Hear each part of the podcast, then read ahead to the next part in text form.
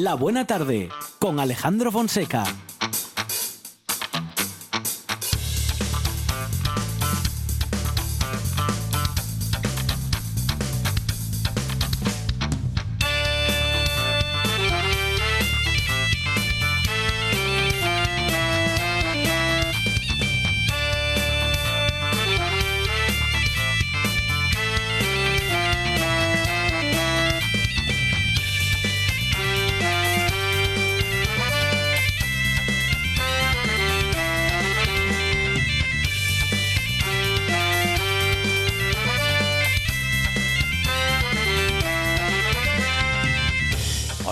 Buenas tardes. Son las 4 y 7 minutos de la tarde y esta es la radio del Principado de Asturias.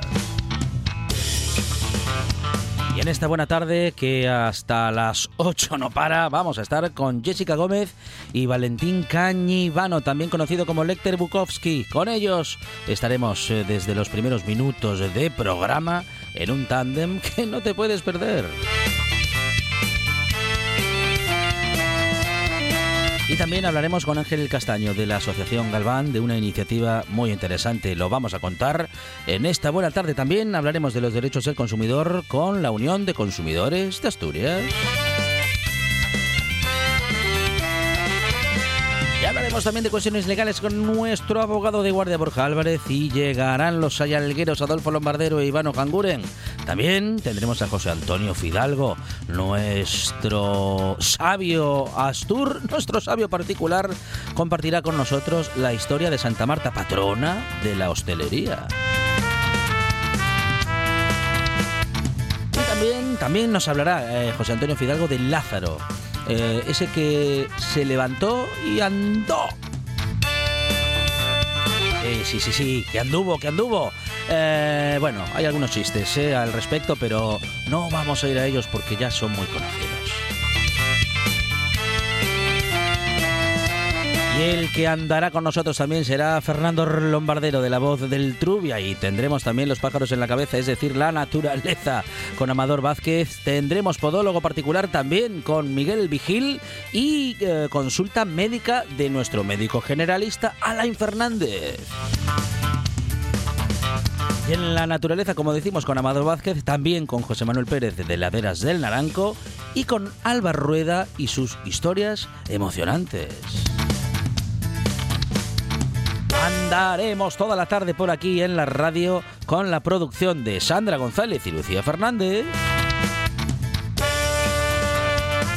Cosas inexplicables de radio para Monchi Álvarez. En la puesta en el aire, Juan Saiz Pendas. En la presentación, servidor Alejandro Fonseca, que como digo, estará contigo. Y digo que estaré contigo siempre que tú quieras aquí en la buena tarde y en la radio en RPA hasta las 8. Esto es la buena tarde y no para.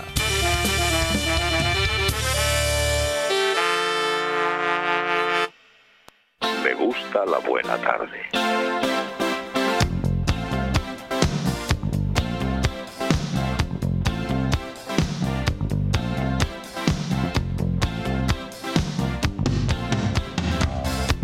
Walks down the street, he says, Why am I soft in the middle now? Why am I soft in the middle? The rest of my life is so hard. I need a photo opportunity. I want a shot of redemption. Don't want to end up a cartoon in a cartoon graveyard. Bone digger, bone digger, dogs in the moonlight. Far away, my well lit door. Mr. Beer Melly, Beer Melly, get these mutts away from me, you know. I don't find this stuff amusing anymore. If you'll be my bodyguard, I can be your long lost pal. I can call you Betty, Betty. When you call me, you can call me out. A man walks down the street, he says, Why am I short of attention? Got a short little span of attention, and oh, my nights are so long. Where's my wife and family? What if I die here? Who'll be my role model now that my role model is gone? Gone. He ducked back down the alley with some uh, roly poly little bat faced girl. All along, along, there were incidents and accidents, there were hints and allegations. If you'll be my bodyguard, I can be your long lost pal. I can call you Daddy,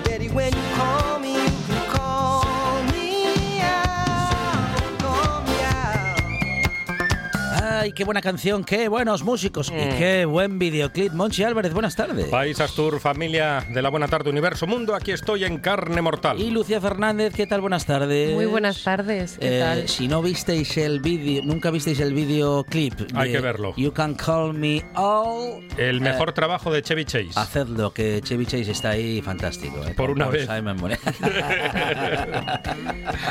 Qué gran canción Sí, para empezar sí, el sí, programa. Sí, sí, señor. Muy bien, bueno, para empezar el programa, para seguirlo. Sí, sí, de- Para no acabar nunca. de buen humor. A las 6, a las 7, a las 8, a todas horas. Qué bueno, qué bueno Paul Simon, ¿eh? Gran músico, eh, gran músico. y Sí. com- Y, compositor. Que tuvo un compañero, ¿se acuerda del compañero? Era El- Paul, no. Paul El segundo. Simon, Paul Era- Simon y el otro. Era Simon and Garfunkel, era Simon. Sí, Y el otro era Garfunkel, que sabemos que se llamaba así, o suponemos, sí, por Simon. por lo de Simon and Garfunkel, porque si no.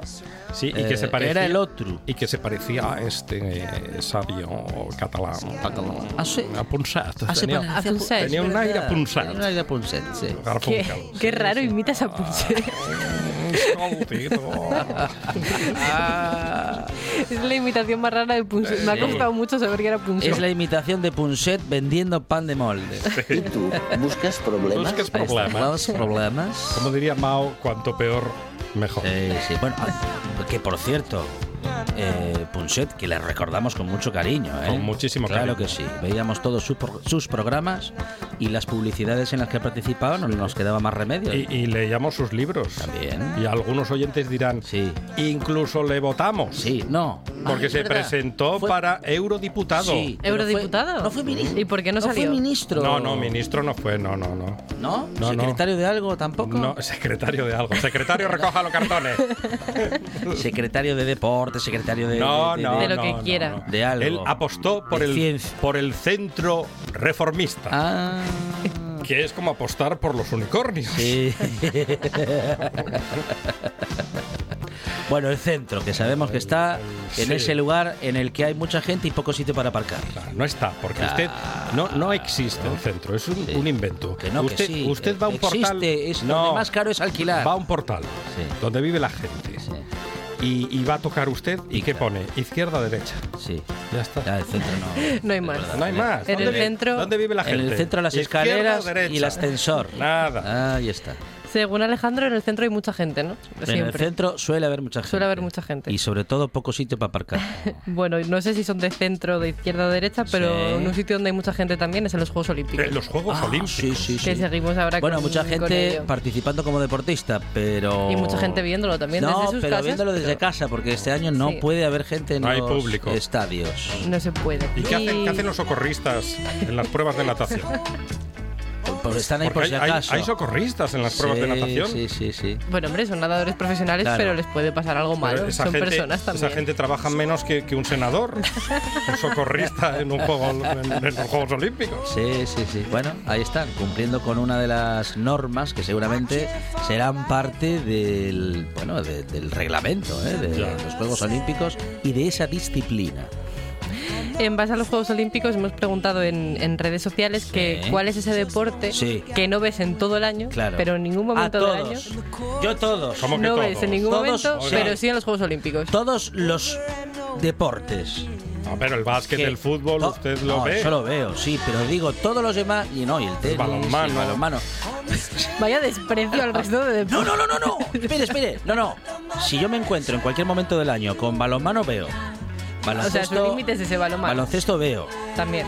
Tenis también. Tiene que haber una pelota. Fútbol también. Piragüismo de aguas bravas. Eh, depende de la hora. Claro, que el otro día lo dije yo en casa. ¿Qué estás Sí. viendo? Aguas bravas. Dice, pero, ¿Qué peli? pero qué- eso suena Es de, a, o a película alemana o, de John Ford. o anuncio de colonia. aguas bravas. Alterofilia. Sí. El otro día vi No. un, Mola a mucho un verlo, chino ¿eh? Sí. emocionado. Sí. Que, que estaba ahí el chino que. ¡Ah! Que creció 15 centímetros Sí. después de soltar el peso. Y, ve- pero ve- sí, pero luego ahora en los juegos lo Ahora que quiero decir ¿qué es que con cualquier con cualquier juego que me encuentro lo veo. porque quiero ver qué, cómo ¿Qué está es. pasando? Ah, Claro. nos están tomando el pelo. Quiero aprender las, las reglas de cómo se juega. Pues yo lo veo todo Sí. menos el fútbol. El fútbol no. fútbol no lo ve. bien. Está bien. No, pero está a bien. nivel- a Hombre, día a día tampoco, Claro, ya hay fútbol. Oiga, pero nos están tomando el pelo bastante, porque ¿eh? el otro día me enteré Sí. que era olímpico el básquet 3x3. ¿Cómo? No. Bueno, ¿cómo O va a sea, ser? tre- tres, colegas Tres para una, tres. en una cancha 3 para 3. Sí.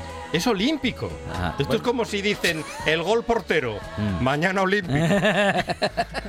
La bombilla, olímpica. No. Claro. Las chapas, olímpicas. La petanca, olímpica. Ya. No puede ser.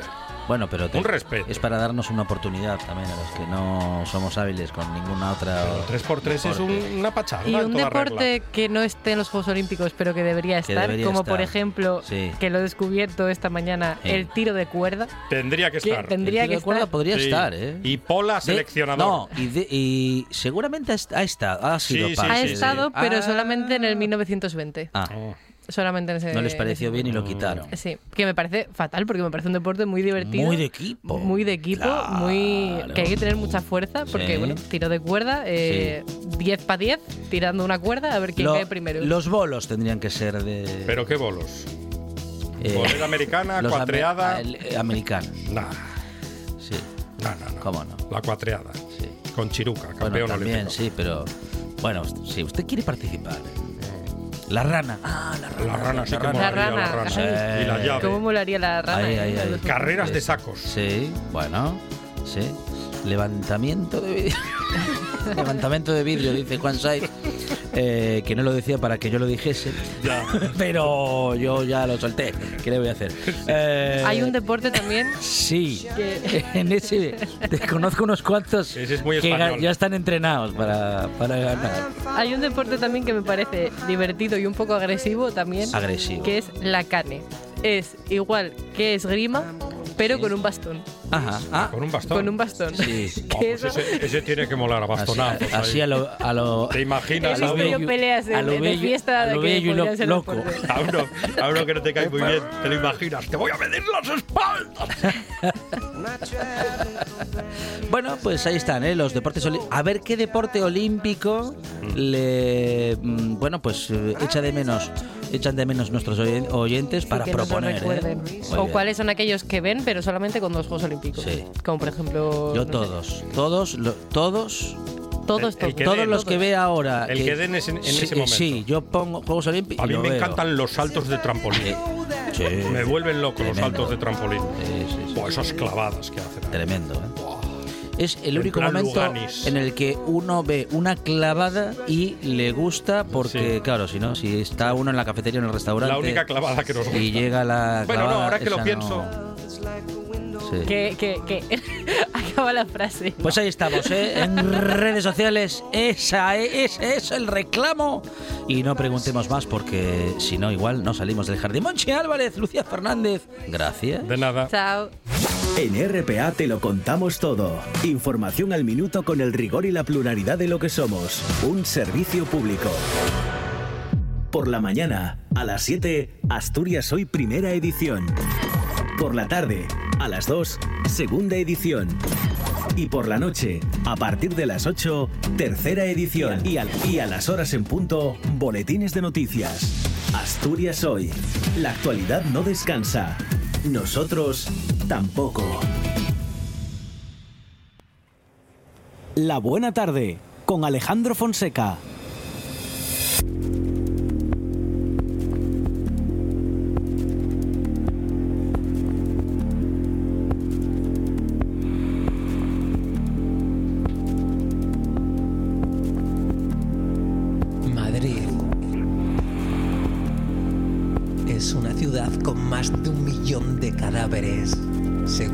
Últimas estadísticas. A veces en la noche yo me revuelvo y me incorporo en este nicho en el que hace 45 años que me pudro. Y paso largas horas oyendo gemir al huracán o ladrar a los perros, o fluir blandamente la luz de la luna.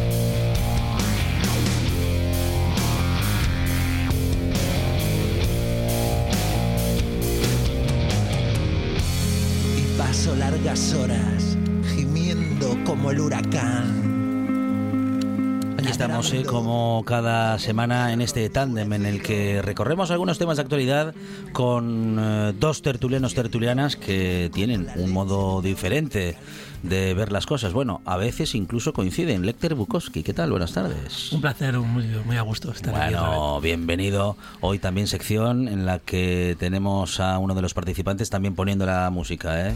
Para, para empezar estos minutos de radio. Jessica Gómez, ¿qué tal? Buenas tardes. Hola, buenas tardes. Bueno, llegamos a estos eh, minutos de radio en los que, bueno, justamente vamos a comentar algunas de las cuestiones que nos ocupan y nos preocupan.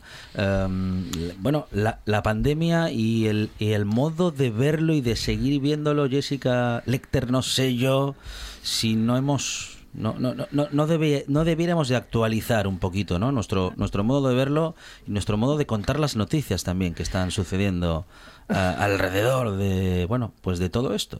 ¿Tú te acuerdas eh, antes de que empezara el verano cuando estábamos hablando de será demasiado pronto para Mm. levantar la mano con las Mm. restricciones? ¿Qué va a pasar? ¿Nos volveremos locos? Y Mm. llegamos a la conclusión de que igual sí que nos íbamos a volver un poco locos. Pues yo creo que hemos acertado. Ujú. Alejandro, madre mía, ¿cómo- pero nos estamos, nos estamos poniendo como burros. Alejandro, ujú. está, yo lo estoy, lo estoy viendo preocupado. Fíjate, he pasado la pandemia entera sin que le tocara a nadie cercano y en las últimas semanas se está contagiando todo el- eh, se están contagiando familiares afortunadamente que ya están vacunados con la doble dosis de la vacuna que están inmunizados. Entonces bueno no ha sido nada grave solo sintomatología leve pero es que han sido ya varias personas en unas pocas semanas. O sea se ha disparado esto de los contagios que yo yo me estoy empezando a preocupar. Sobre todo porque yo he dejado las vacaciones para final de verano y me estoy viendo que me las voy a pasar en casa Alejandro.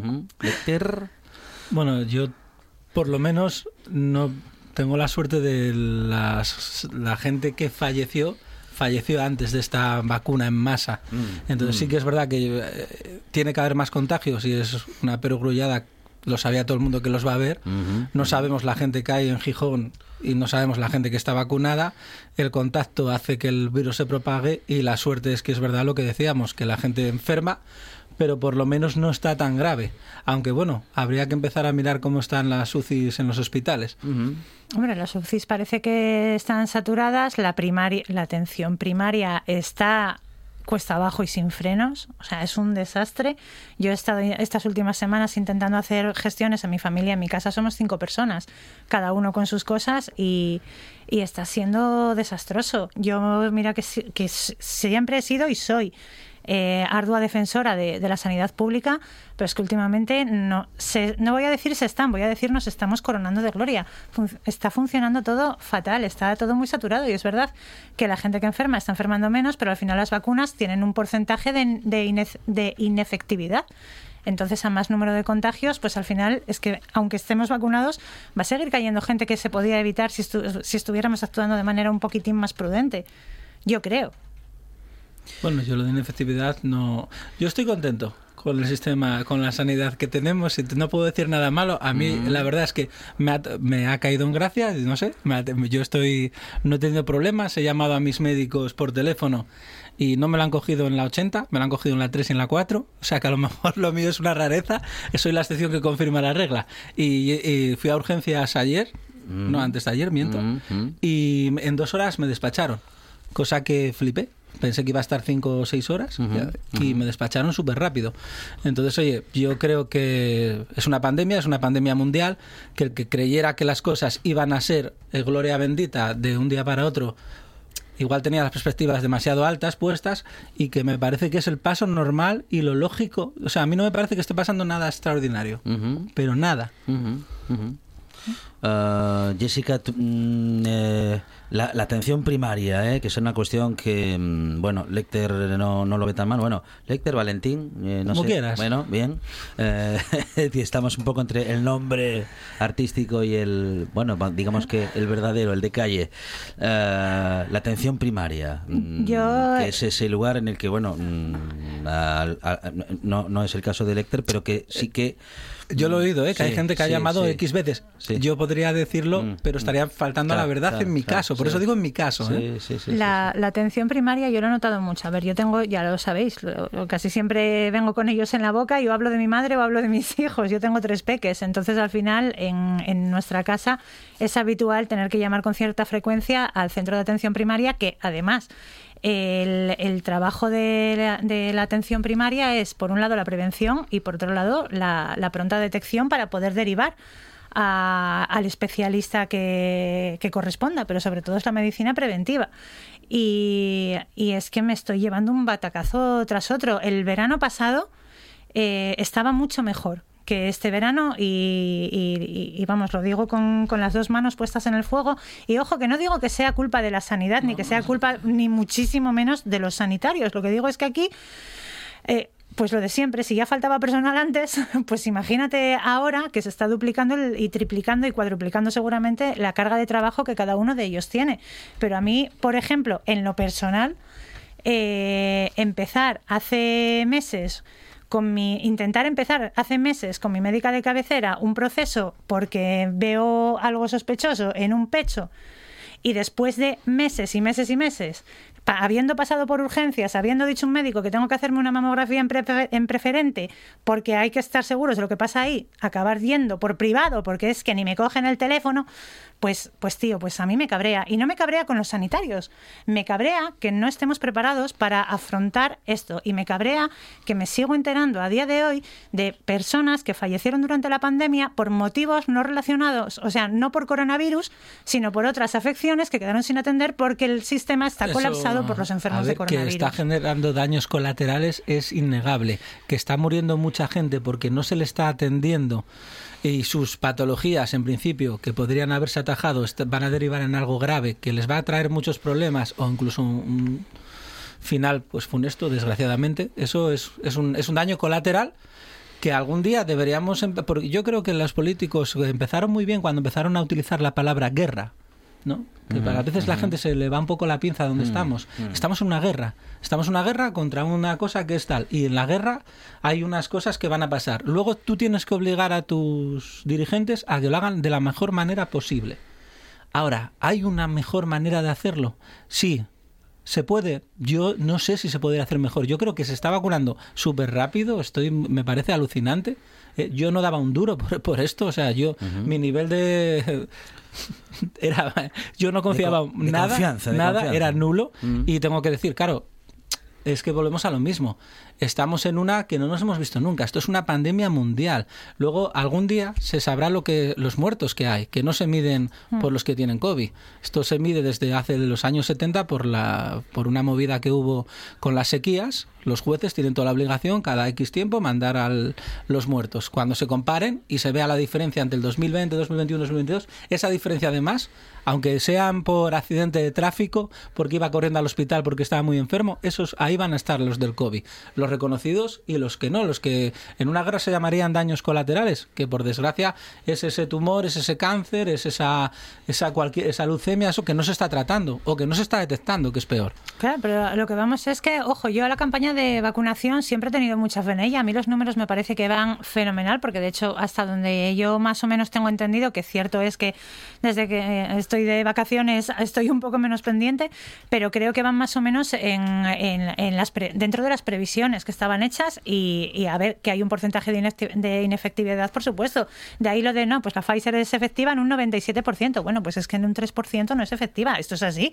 O sea, ninguna de las vacunas es un 100% efectiva. Ni no la de la varicela. ni la de la varicela ni ninguna, por supuesto que no, no existe ninguna vacuna contra nada 100% efectiva. Entonces hay un porcentaje de, inef- de inefectividad. Lo que pasa es que yo creo que nos hemos olvidado o, o- o como que nos estamos olvidando, pues eso, de, de lo que estamos hablando, de los daños colaterales. Entonces abrimos todas las restricciones, manga ancha, esto es un poco como la locura y al final se están subiendo los contagios, sigue habiendo, sigue estando la sanidad colapsada y está colapsada con gente ingresada por coronavirus y hay gente con otras afecciones que está dejando de ser atendida. Y luego hay una cosa que tenemos que tener en cuenta, que no podemos ser tan ingenuos para pensar que el colapso sanitario solo se puede deber porque esté saturado. Mm. Ese es el inmediato, el que se ve. El colapso sanitario, si no hay pasta para nutrirlo, pues también se colapsa.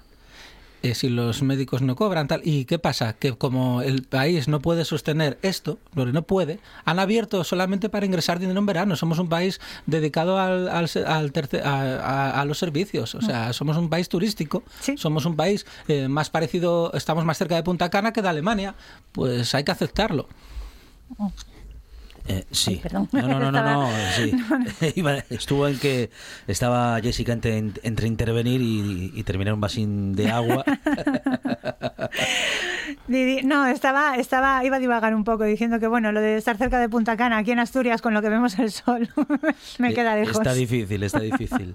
Bueno, ah, otras de las, otra de las cuestiones que queríamos comentar con ah, nuestros integrantes del tándem de hoy eh, son esas noticias que siguen, eh, bueno, pues llenando los medios de comunicación en un verano en el que, a diferencia de la mayor parte de los veranos en los que no suele haber muchas noticias, pues en este sí que estamos teniendo muchas novedades.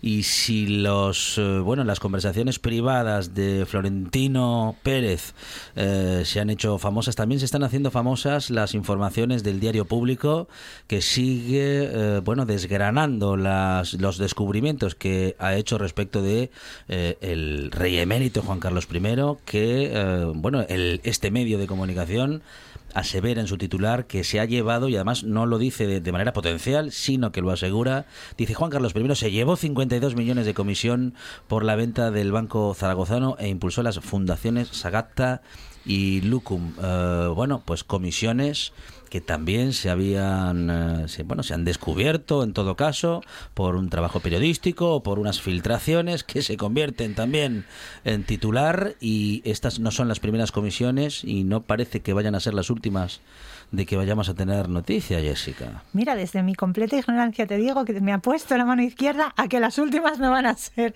A mí es que, a ver, me, me encanta, no me encanta que este señor se haya hecho con tanto dinero así por su... O sea, no, eso, bueno, en fin.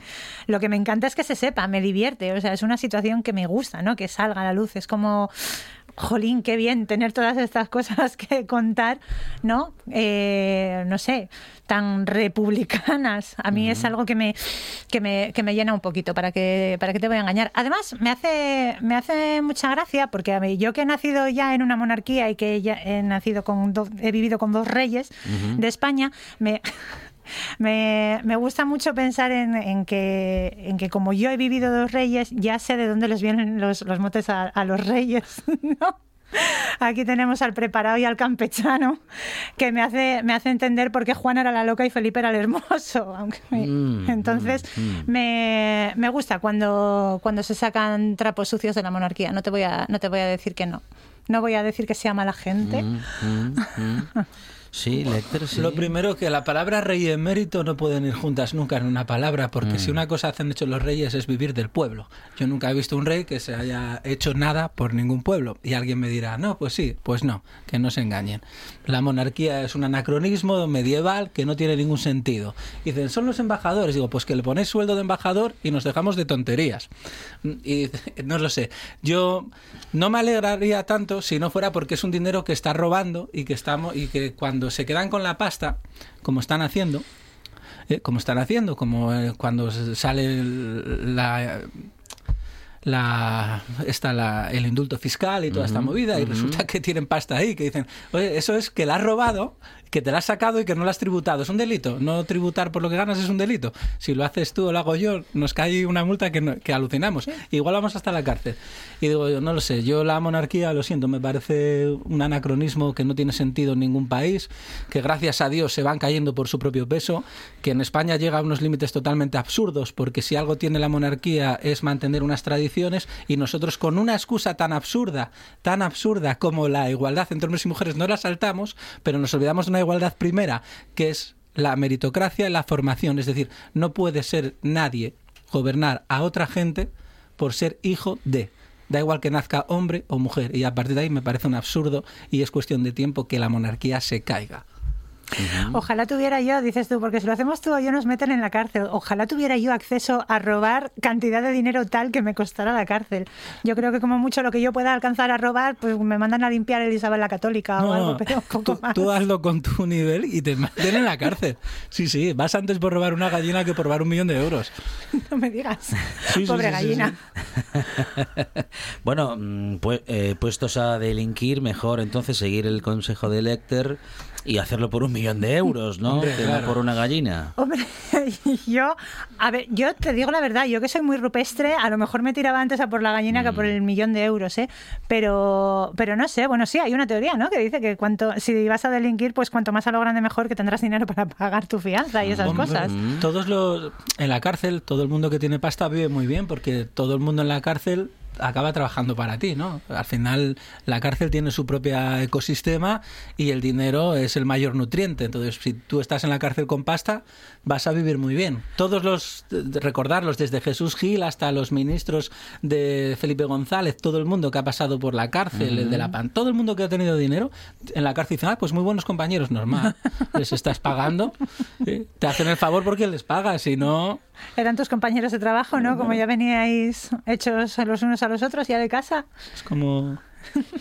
Bueno, y continúan los eh, titulares machistas en los medios de comunicación, algo que hemos comentado ayer en nuestra tertulia, pero no queríamos perder la oportunidad de hacerlo hoy porque no solamente continúan, sino que parece, y, y- aquí voy a confesar que parece que, igual estamos cayendo en una trampa, y digo yo, eh, es, es que hay algunos titulares que me parece, me parece, que casi están hechos adrede, mm, e- excediéndose en el machismo para que piquemos en ellos eh, los que puedan estar a favor o los que puedan estar en contra, porque es que me- no, no me parece real que en un medio de comunicación, en este caso Mediterráneo Digital, que haya titulado El triunfo de Paula Badosa en los Juegos Olímpicos, la tenista a la que Broncano le mentió punto set y partido. ¡Wow! Mm. Madre mía. Bueno, yo es que, a ver, estoy de vacaciones, estoy de desconexión. Me enteré de lo de Simon Biles esta mañana, no te digo más. O sea, me parece muy fuerte. Que, pero que- a lo mejor sí, yo creo que eso ya es un clickbait de, un clickbait de, de- de- de buscar la, la Ajá, vuelta de, tuerca. y de- de hacer el clic, ¿no? Sí, sí, o sea, Mm, no, me, mm. no me cabe en la cabeza que, que eso. Bueno, no conozco el medio que has citado, por cierto, Ni pero. tú ni nadie conoce más gente la noticia que han dado que el medio.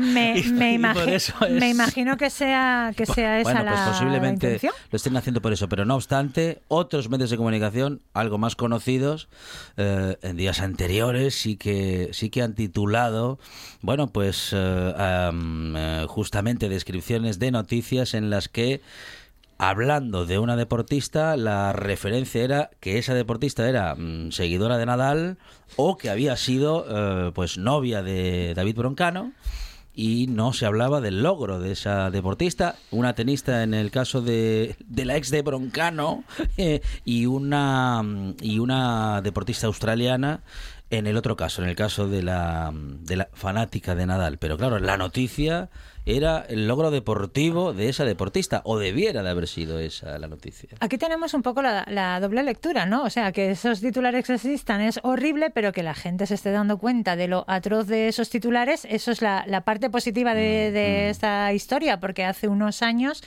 eh, nadie se habría llevado las manos a la cabeza por leer un titular así, porque era lo normal y no hace tantos años de ello. Entonces, bueno, pues el que nos demos cuenta de, de esas cosas, el que saltemos ante eso, pues también es un signo de que, de que la sociedad va sanando un poco de sus, de sus porquerías internas, ¿no? Entonces, bueno, me gusta leer eso. Pero por otro lado, están creciendo cada vez más. O sea, es decir, eh, funciona, funciona el gancho, lo lanzo y la gente lo consume.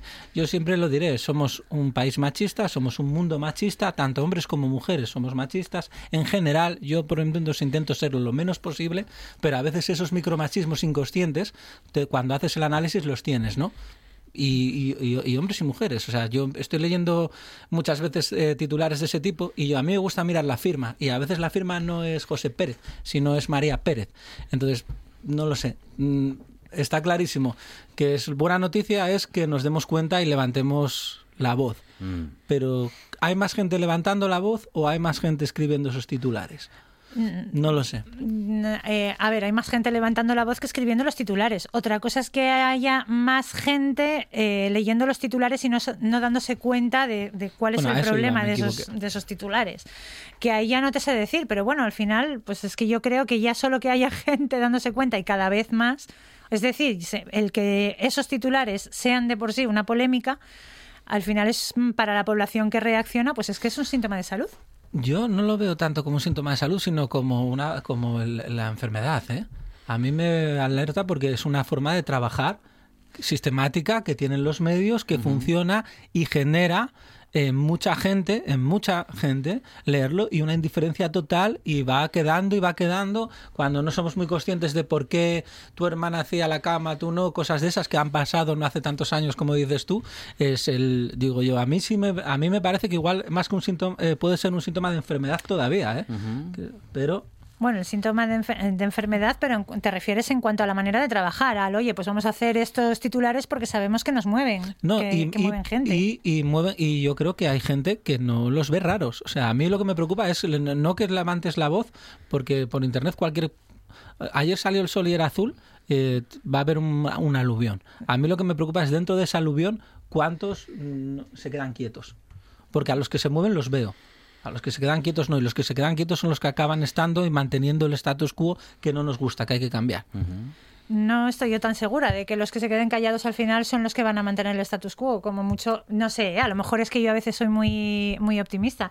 Pero yo creo que los que no se mueven al final son los que, como mucho, retrasan el cambio, pero no lo impiden.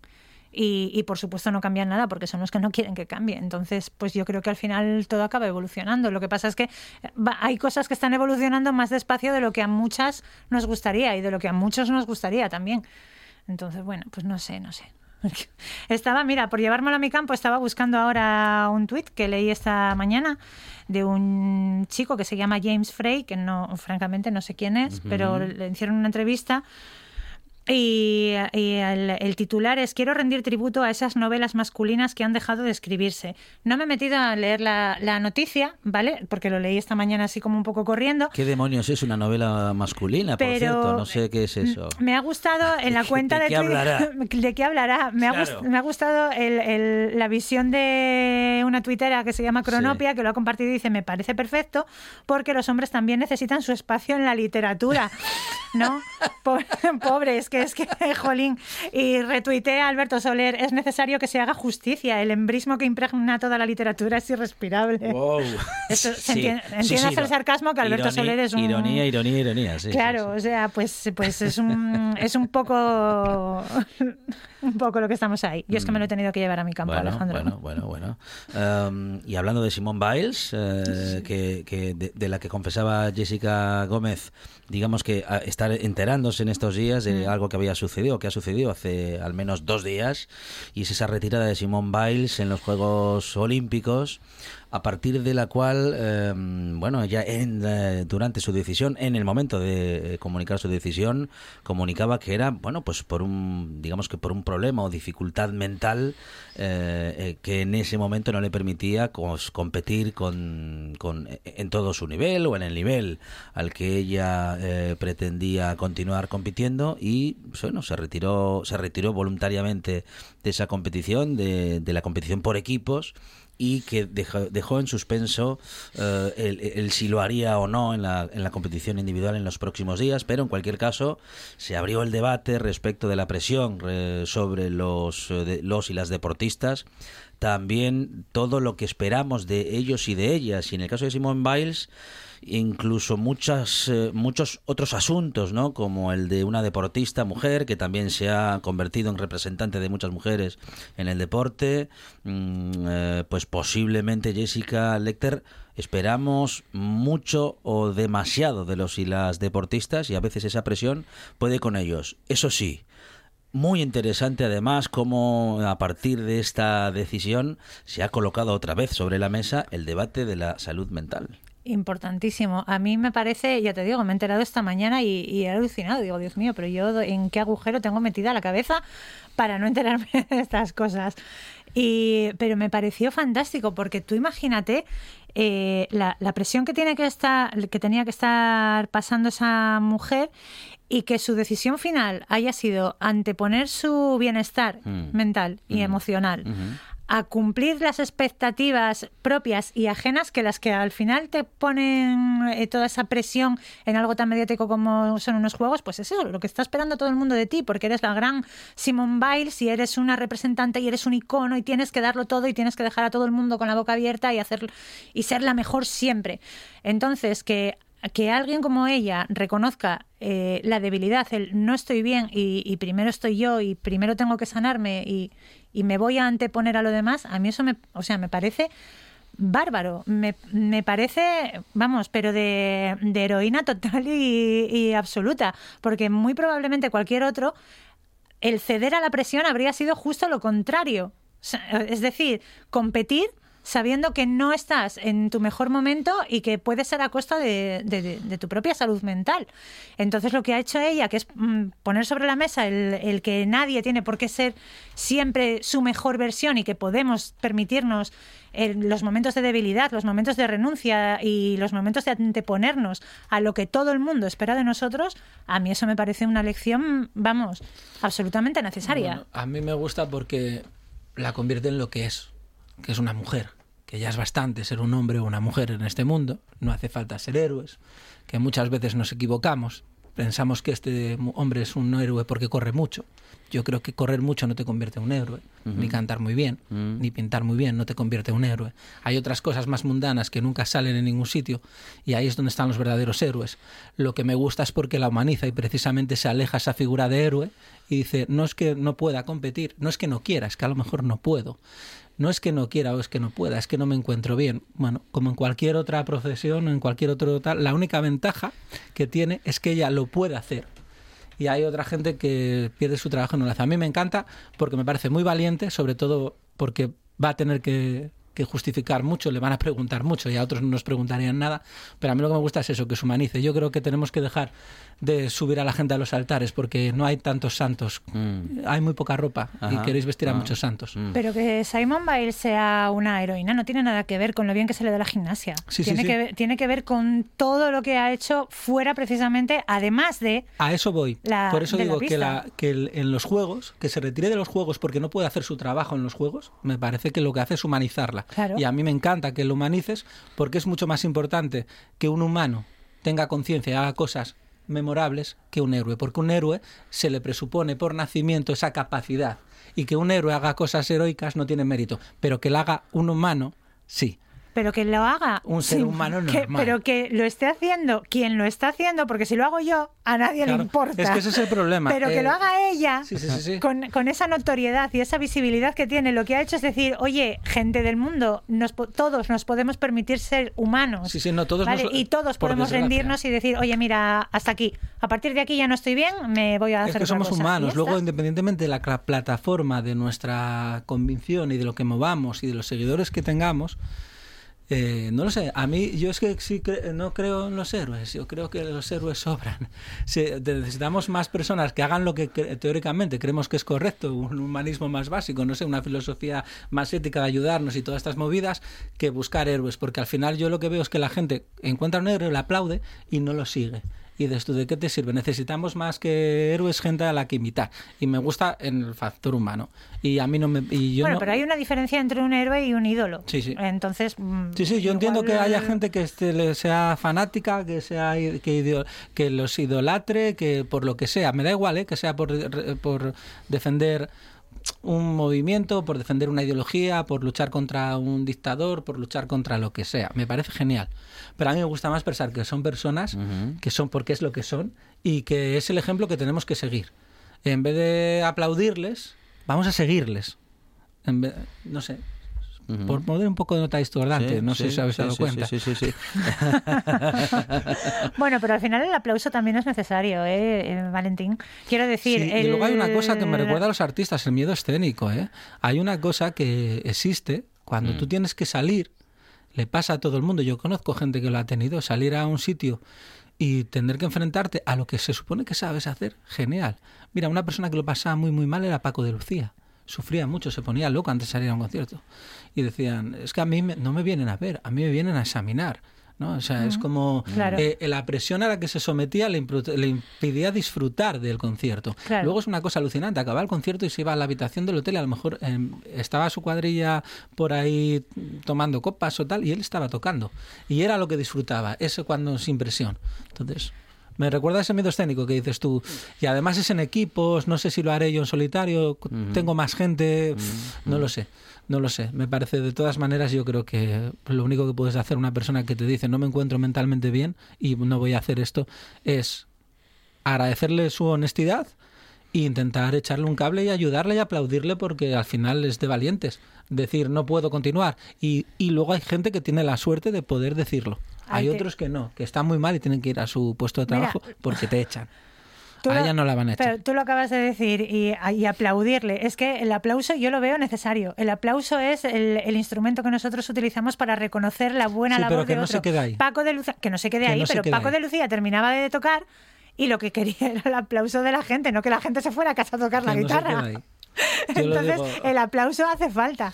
Sí, el aplauso hace falta cuando, el aplauso hace falta para que el aplauso hace falta cuando es merecido y cuando la persona que ha hecho algo merecedor de un aplauso, pues queremos fomentar que siga haciendo eso porque es nuestra manera de decirle, oye, lo que has hecho nos gusta.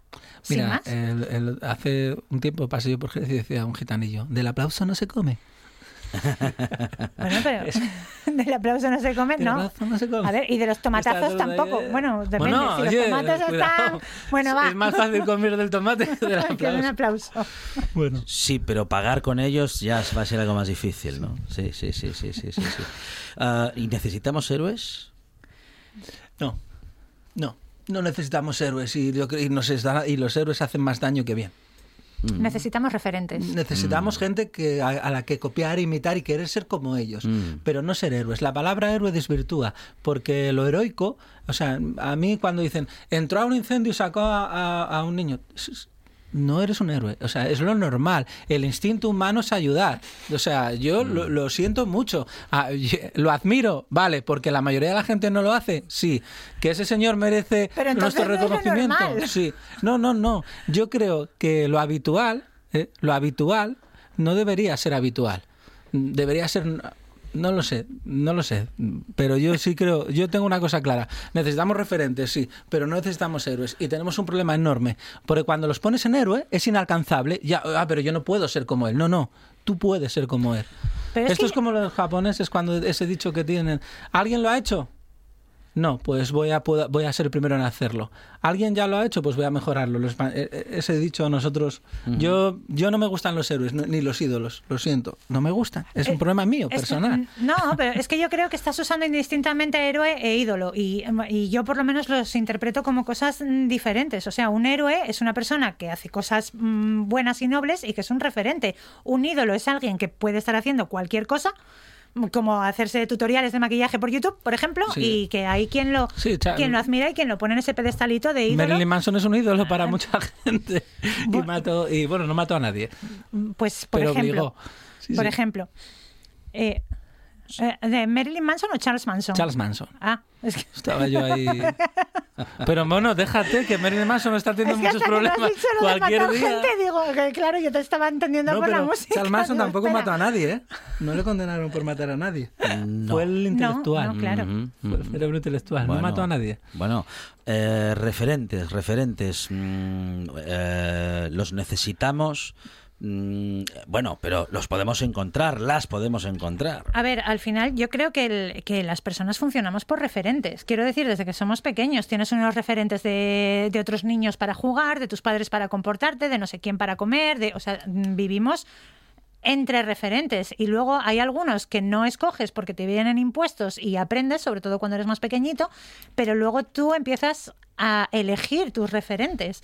Pero lo hacemos para todo, para la literatura, para la música, para, para, la- para el cine, para la ropa, para todo. Que yo tenga un referente no significa que yo quiera ser al 100% como esa persona que es un referente para mí, sino que tiene cosas que me gustan y de las cosas que me gustan, pues me quedo con lo que me sirve.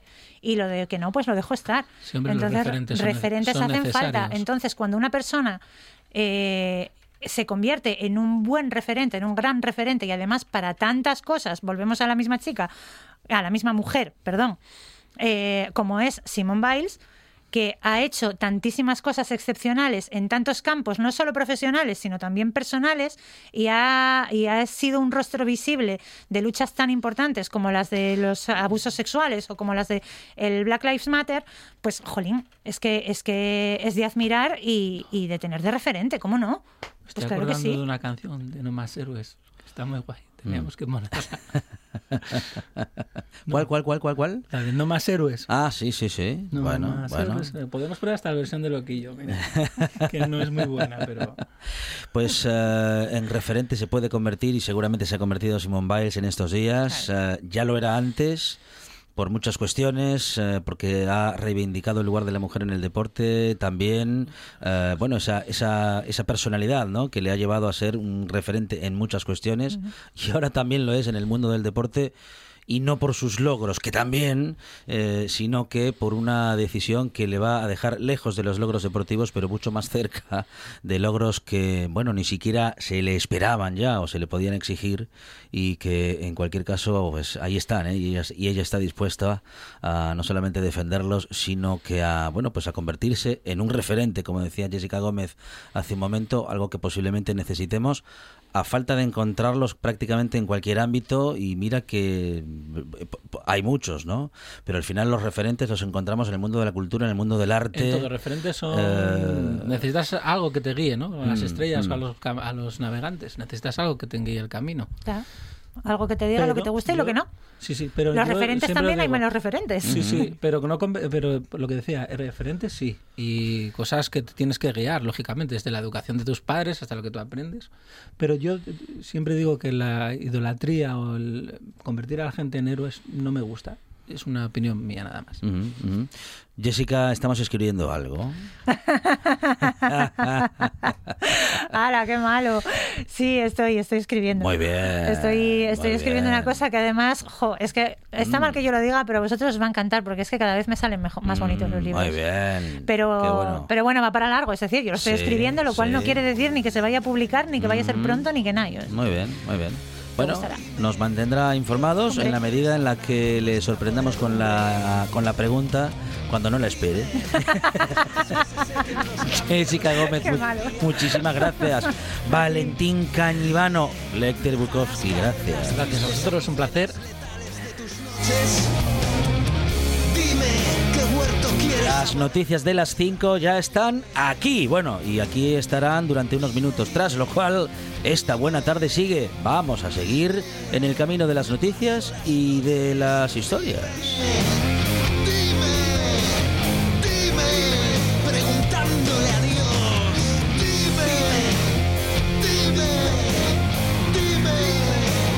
paso